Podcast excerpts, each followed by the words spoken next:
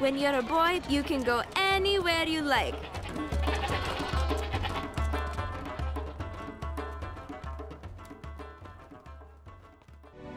Quand on est un garçon, on peut aller où on veut. Nous sommes allés voir Parvana, une enfance en Afghanistan. C'est un film d'animation. Il a été réalisé en 2018. L'histoire se passe à Kaboul, dans les années 2000.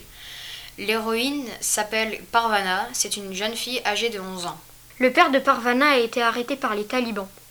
Les talibans sont des combattants religieux de tribus afghanes. Ils se servent de l'islam pour imposer leurs règles, surtout aux femmes. Le père de Parvana a été arrêté car il possédait des livres interdits et enseignés aux femmes, ce qui ne plaît pas du tout aux talibans. Que va faire Parvana? Parvana va d'abord se couper les cheveux pour se faire passer pour un garçon, car seuls les garçons peuvent sortir et acheter des choses à manger.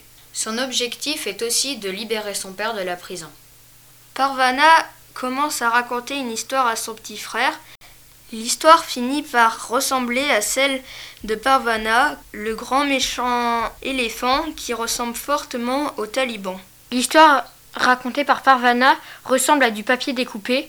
Elle se distingue facilement de, de la vraie vie de Parvana. Cette histoire est basée sur des faits réels. Ces événements-là se sont vraiment passés en Afghanistan dans ces années-là.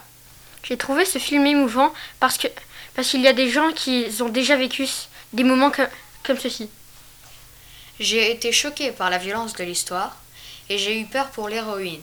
J'ai bien aimé ce film. Il nous parle de la réalité de l'Afghanistan. C'est plus supportable en dessin animé qu'avec des acteurs. La scène qui m'a vraiment choquée est, là, vers la fin, la dernière scène dans la prison. Elle est, elle est d'une violence atroce parce qu'on tue brutalement les prisonniers. La réalisatrice du film dit Il ne faut pas laisser les enfants dans l'ignorance. Je serais comblée si un film comme Parvana pouvait les aider à grandir, leur donner envie de changer le monde. Je m'appelle Nouman, j'ai 12 ans, je suis afghan. En Afghanistan, il y a trois langues. Moi, je parle pashto. Puis la majorité à l'Afghanistan. Le pin, c'est vraiment comme là-bas.